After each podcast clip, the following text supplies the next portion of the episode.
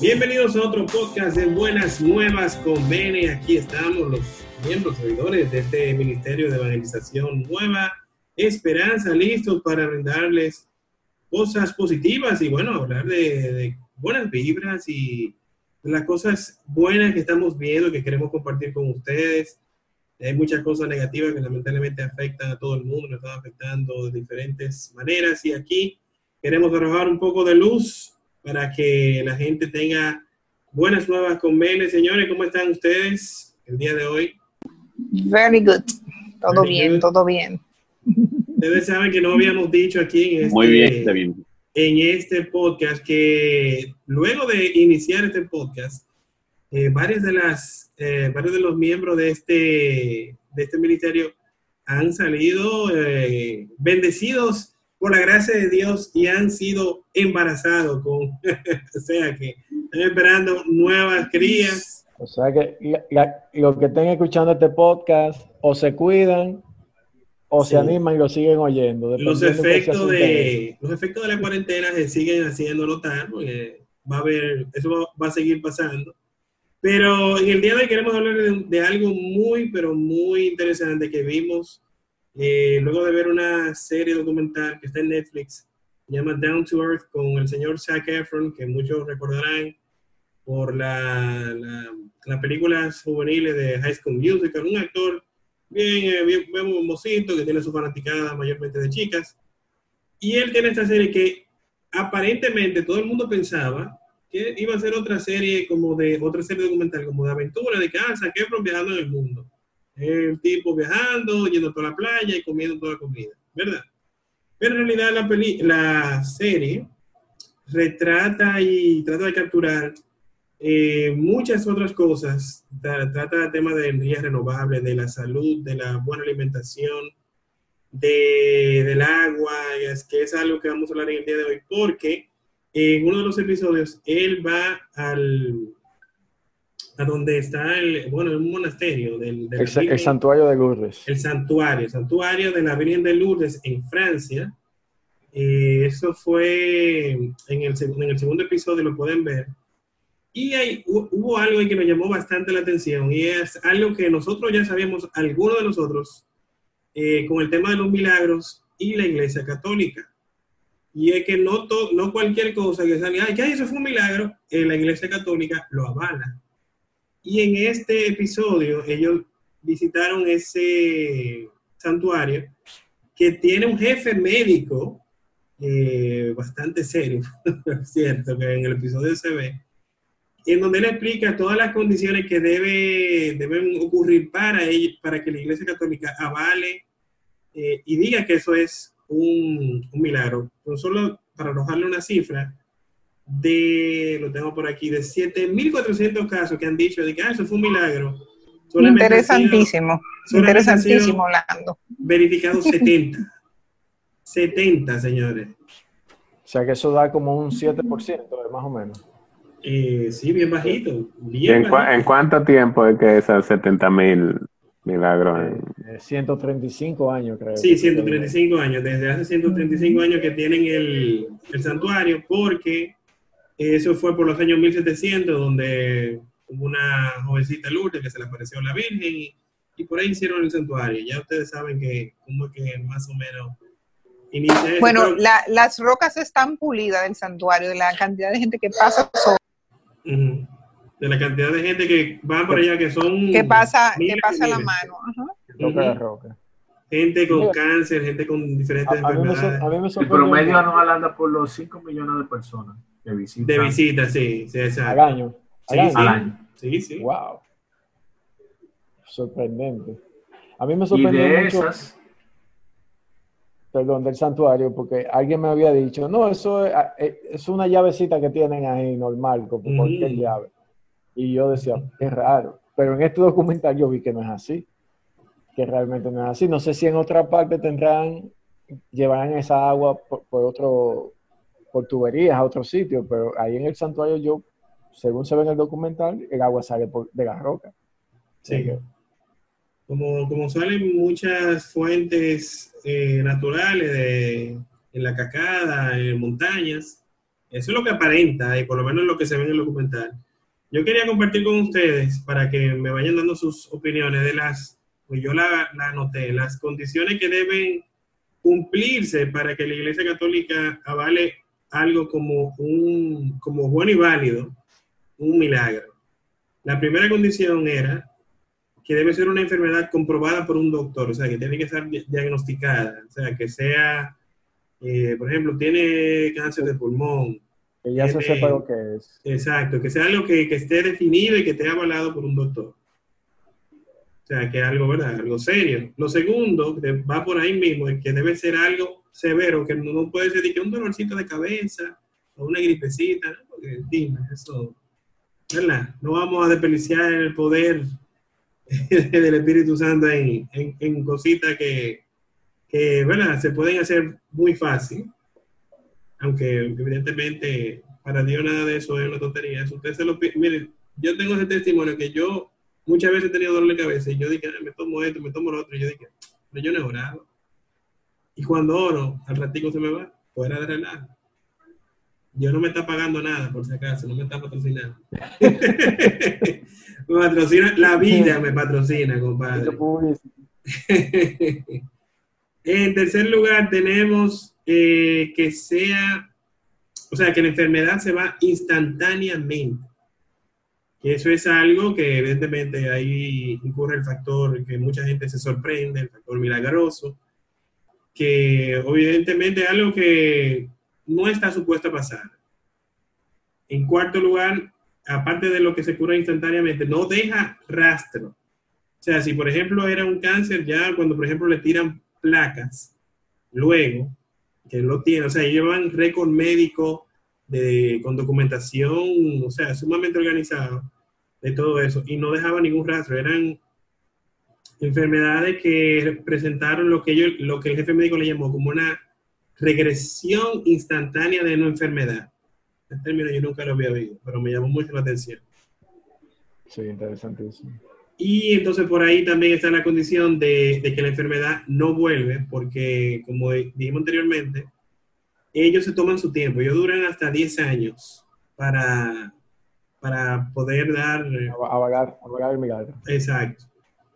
Y, o sea, que quiere decir que si por ejemplo volvió, ya evidentemente no es, eh, ellos no, no, lo consideran.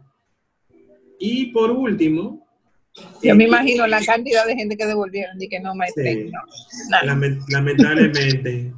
Y por último, tiene que no tiene una explicación médica, o sea, que no es, fue de que, que no, que le dieron tal medicina y eso pasó por esto, que no, que tal químico.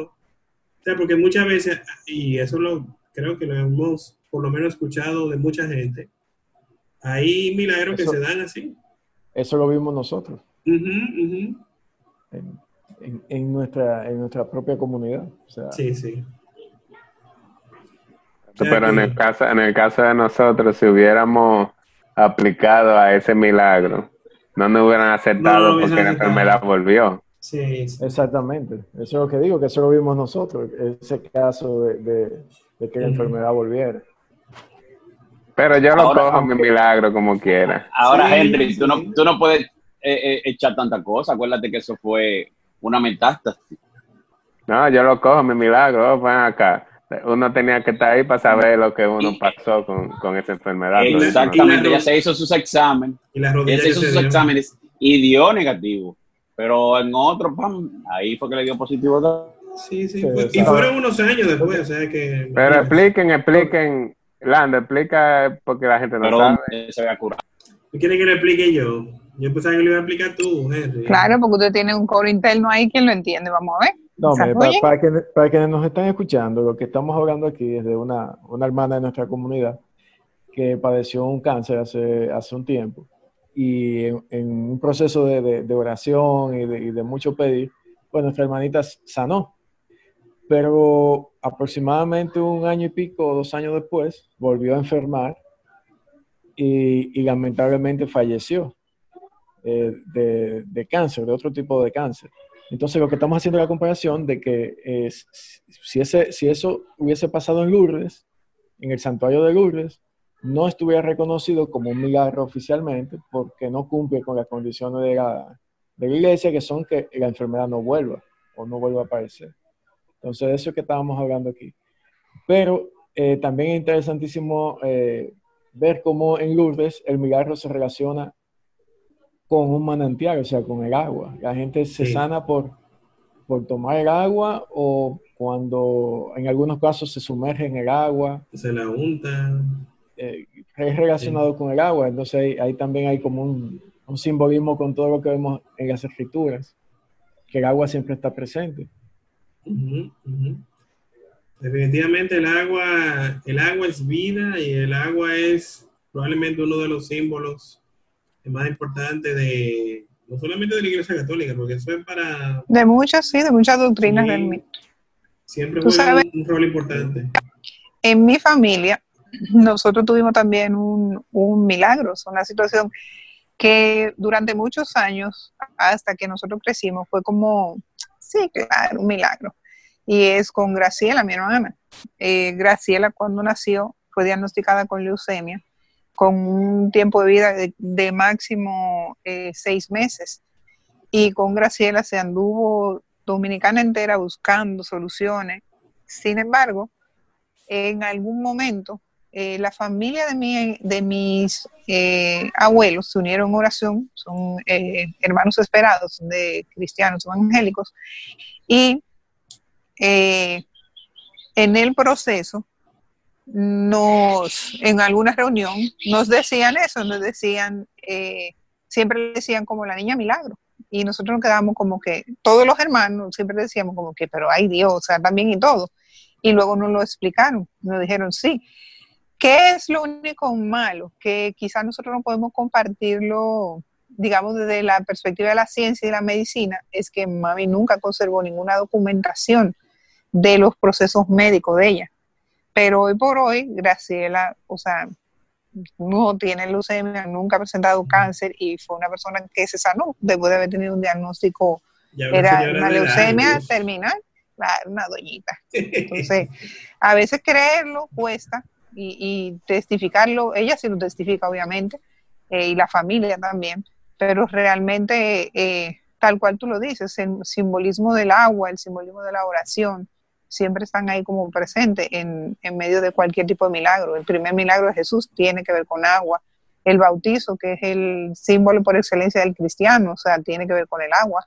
La misma doctrina tiene que ver con el bautismo y las divisiones también tienen que ver inclusive por el tema del bautismo. O sea que el tema del, de- del milagro, el agua, eh, Siempre está presente el totalmente amarrado, es así.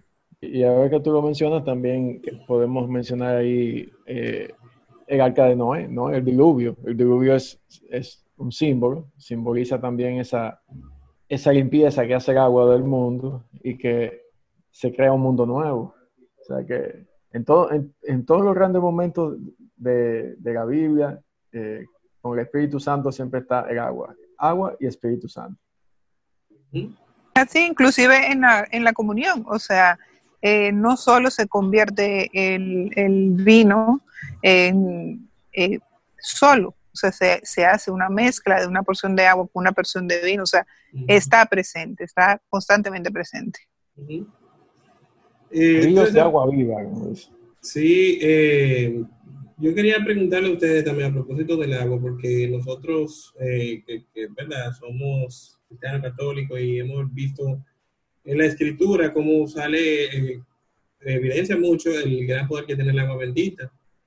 Y me gustaría saber más o menos cómo ustedes la han utilizado, porque todos, casi todos hemos tenido un frasquito, un par de botellones de agua bendita.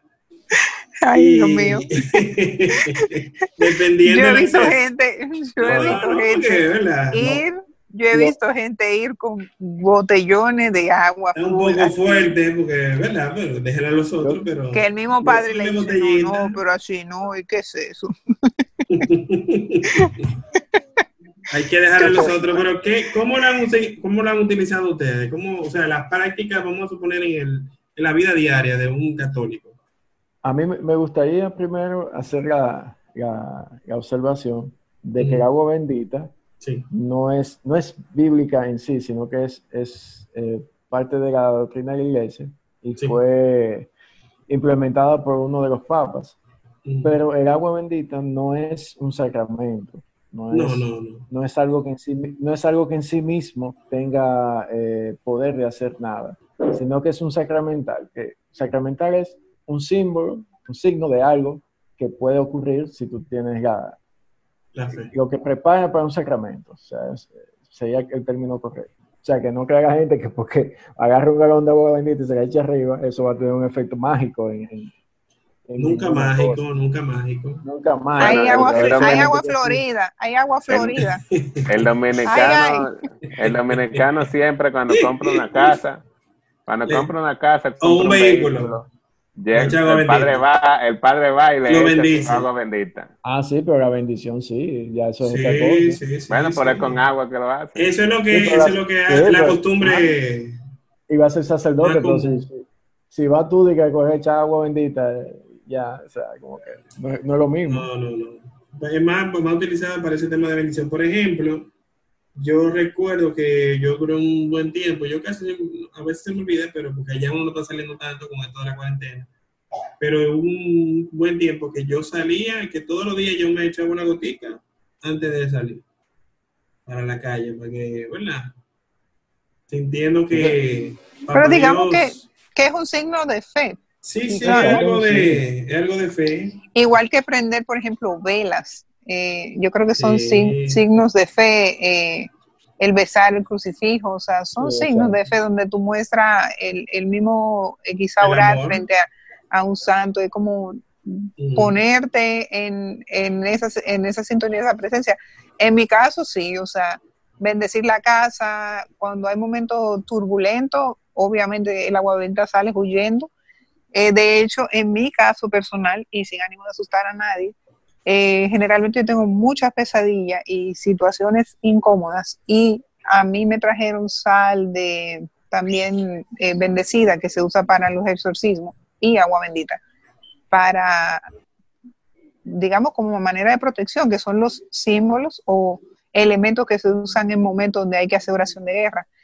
Y te puedo decir que cuando lo he usado, lo he usado eh, primero asustada, porque claro, cuando me han tocado son situaciones de índole mayor, pero eh, su efecto es inmediato. O sea, esa, esas, esos elementos están bendecidos y no, no debemos desasociar las cosas, es agua bendita. El ser humano tiene un poder eh, dado por Dios que es el de bendecir o maldecir. Y lo que tú bendices queda bendito. Y eso tenemos que tener eh, conciencia del poder de la palabra. O sea, que quizá a veces decimos, bueno, no, tiene valor la bendición del sacerdote. Sin embargo, un cristiano, o sea, una persona de fe, puede hacer la unción para un enfermo antes de morir, Sí, sí, si sí. está en el lugar eh, sí. para hacerlo. O sea, eh, siempre el mismo signo que hablamos en su momento de, de eso mismo, de la- del símbolo de la piedad, de la misericordia hacia el otro, porque al final no nace de ti, viene de Cristo. Pero volviendo al agua, sí, o sea, el bautizo, eh, el carro, la casa, a Smelling, obviamente, los si va a los un trabajo proyectos. nuevo, si eh, llega un cliente, bueno, pues eh, quizá en algún momento si la casa está como demasiado alterada, pues en sí, alguna esquinita, ahí, un, un roseo. atrás de toda la puerta, donde sea que se enconda, lo que se enconda para sacar los males. Obviamente sí, eh, se, utiliza de esa manera. Y claro, eh, la he visto en otros eh, hogares quizás más tradicionales, sí he visto que se pone el agua bendita y se prende una vela y se hace la oración, se hace una oración para eh, pedir al Señor como su presencia, no sé qué. Eso es lo que he visto. En el funeral de mi papá también lo vi por primera vez, eh, quizás fue porque era mi papá y lo noté. El sacerdote nos pidió que lo ungiéramos, o sea que sus hijos eh, fuéramos y ungiéramos. Él tenía un ramo de olivo lo, lleno de agua bendita y nos pidió a cada uno que le, o sea, que lo ungiéramos como, como un símbolo de dejarlo ir y de perdonarlo. O sea que veo- yo pa- por mí, o sea, el contacto con el agua bendita ha sido bonito, uf, sí. muchísimas cosas. Pero, ah, hablando así del agua, eh, ¿quién, quién de ustedes se apunta? Porque yo estoy organizando un viajecito a París, a París, Francia, Ay, para sí. tomar agua de la llave a tomar agua de la llave allá en la No, pero calle. espérate, no hago de la llave, espérate. Que en París, según lo que vimos en el documental, no es simplemente agua de llave. Hay incluso estaciones de agua mineral gratis. Porque en París. Agua con gaseosa. Sí, pero no, no, no, Todas son y con y gas, y con gas, eh, Lando, hay también. Ah, también. las que hay especiales son las de gas, Chacho. pero las normales son con agua mineral, que tiene muchos minerales. Mineral. Eh, me, me gustó mucho eso de que aparentemente ellos como entendían que el agua es un recurso necesario para todos los humanos. eh, ellos decidieron que a- allá en, no sé si era en París o en Francia completo, el agua no puede ser un negocio para nada. O sea, que por eso es que ellos tienen eso gratis para todo el mundo. Para turistas, para todo el mundo. A mí me pareció genial. De hecho, Ah, me señora, sorprendió que es porque es que- aquí es un lujo el agua. Eh, O sea, No, aquí mi no, allá. casa, Aquí, El- por aquí mi- se desperdicia mucha agua. El mi agua casa mineral, cuesta uf. 75 cohetes, un galón de agua. O sea, es bastante cara, ¿eh? Sí, pero para, para Cuando es tú, un recurso gratuito, entre comillas. Para, para tú comprarla y consumirla, pero para desperdiciarla no es cara. Porque No, aquí- señores, pero es que pasa es que en Europa te salía más barato comprar cerveza que comprar agua. Vamos Sí, a estar Sí, claros. es así, Sí, sí, sí, es así. O sea, vamos a estar claros que usted podía comprar una cerveza y no podía comprar agua. Entonces, Todo- en París era todavía más caro el asunto. O sea, eh, eh, tú compras una botella de agua que tú la compras aquí por 30 pesos, allá te costaba 50, eh, eh, me llegó a costar 12 euros. Claro, pero, pero el documental, pero el documental también te deja algo muy claro y es para nosotros el, el tema precio tiene menor costo también porque es un agua purificada. El agua miner- mineral, o sea, el agua viene tal cual de donde la sacaron, prefiltrada muy poco y va directo a tu boca. Entonces, claro que tiene que ser, pensando lógicamente, tiene que ser mucho más cara, porque el tema de purificarla son eh, otros procesos de, de son otros procesos. Que no, no, Y- usan, no usan cloro como aquí. No, y, lo- Vamos y el, el- el hombre lo decía, decía, no se beban esa agua, no beban Esa agua de que esa purificada, no beban eso. El El- agua- Sí, pero lo que están haciendo en Francia no es eh, prefiltrada nada más. A Eso tiene un proceso eh, bien intenso. Ellos presentaron alguna de la maquinaria. Sí, Cuando sí. tú investigas qué es cada una de Químico esas y máquinas, todo. una eh, ahí hay un proceso fuerte para poder eh, depurar y limpiar el agua. Eso es importante también saberlo, que no es simplemente que la están, ah, bueno, y por eso es más barata, no. Es algo que.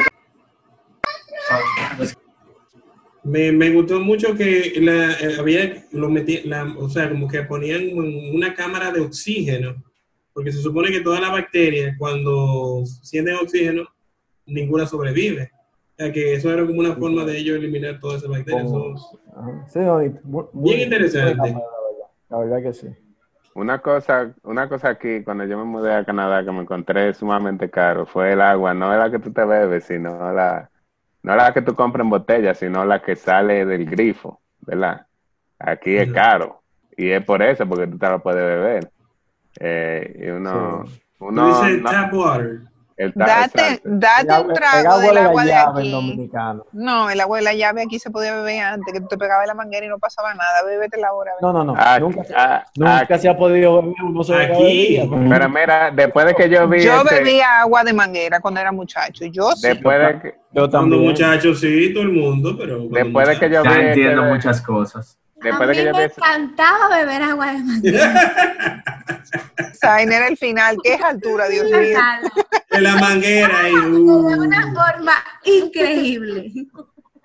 Después de que yo vi ese documental, fue que yo me entendí también de que tú ves que cuando ellos estaban bien bebiéndose el agua y era como, tenía un sabor muy fuerte, ah, no, que ese mejor, que no sé qué tanto, estaban midiéndola ahí. Los minerales y la cantidad de minerales. Aquí, cuando yo llegué, a mí me dijeron, no, que el agua en Saskatchewan es de que, que, o sea, ha, ha ganado muchísimos premios todos los años y yo no me la bebo de la llave porque yo me la encuentro muy, muy mala. Yo, yo la filtro. ¿Y qué tú tomas? Es que es difícil No, nosotros, yo le tengo un A- agua filtro. pura. No, yo le, pongo, yo le pongo un filtro, es que es muy, muy, muy, ma- o sea, muy fuerte. Muy fuerte. Déjame decirte, déjame decirte que también en Nantucket, en Massachusetts, eh, se puede beber agua de filtro. Incluso el amigo mío se la bebía del, del, del grifo. Sí, mucha gente se lo Era bastante pura. Y mira algo, Lando. eh, tú sabes que los otros días cuando nosotros estábamos hablando de la fe y el perdón, y, y la, yo lo que investigué fue acerca de las veces que se repetía la palabra agua en la Biblia. Por ejemplo, el agua, el agua se repite 85, en 85 versículos de la Biblia, ¿verdad?